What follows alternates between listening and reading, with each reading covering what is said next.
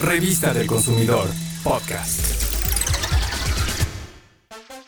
Si tienes plantas de ornato o ya cultivas algunas hortalizas, es posible que en algún momento llegue la desagradable visita de una plaga.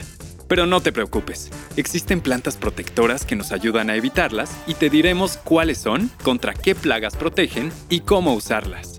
Una de las plagas más comunes y algo difícil de combatir es la mosquita blanca. Se trata de un insecto que parece inofensivo, sin embargo, puede atacar tanto a tu jardín como a tus plantas de interior o cultivos del huerto, por ello debes prestarle mucha atención. Es muy fácil de reconocer por su color blanquecino tan característico, pero debes revisar tus plantas frecuentemente, pues suele instalarse en la parte trasera de las hojas, digamos que a simple vista no se puede identificar. Por eso te recomendamos que cuando riegues, muevas las hojas de tus plantas y prestes atención, si existe esta plaga, verás que salen volando muchos de estos insectos. Son como moscas blancas muy pequeñas. ¿Sabes qué plantas deberás conseguir para deshacerte de ese insecto y liberar a tus plantas? La caléndula o la albahaca.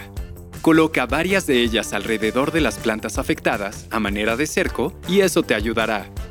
Otra de las plagas más comunes, sobre todo en los botones de las flores y las hojas tiernas, por ejemplo del árbol del limón y los rosales, es el pulgón.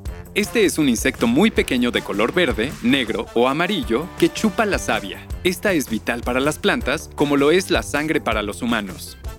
Los pulgones absorben la savia mediante una especie de pico que clavan en los tallos y hojas, debilitando la planta, y esta, al perder vigor, disminuye su crecimiento y floración. Por eso el pulgón se debe combatir, pues no es cosa menor. Para ello, opta por la menta, albahaca, madreselva, lupino, dedalera u ortiga, el olor que desprenden estas especies ahuyentará al pulgón. Ubica estas plantas protectoras alrededor de la planta afectada. El helecho, además de ser uno de los ejemplares preferidos y más populares en la decoración, nos ayuda a repeler hormigas y babosas. Simplemente hay que cubrir con hojas o partes de helechos el suelo que está alrededor de las plantas que tienen esa plaga. La lavanda es un repelente natural contra las hormigas. Plántala alrededor de tu huerto. Si cultivas zanahorias o ejotes, considera hacerte del romero, pues esta especie es la que mejor protege a ambos cultivos. También repele al escarabajo de las papas y tiene el beneficio adicional de que atraerás insectos polinizadores. El tomillo también atrae polinizadores como las abejas. Esto quiere decir que favorece la existencia de un ecosistema sostenible en el huerto. Además, considera que el tomillo controla al gusano de la col, otra planta protectora es la artemisa. Esta repele a la mariposa blanca de las coles y a varios insectos tierreros. El eneldo y la menta, además de ser especias aromáticas, son buenas para combatir la mariposa blanca de las coles. No te puede faltar la ruda. Se considera una de las especies más repelentes en el manejo de las plagas debido a su olor y color.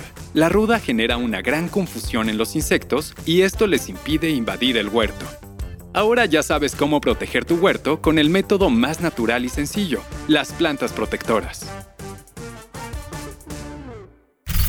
Revista del Consumidor, podcast.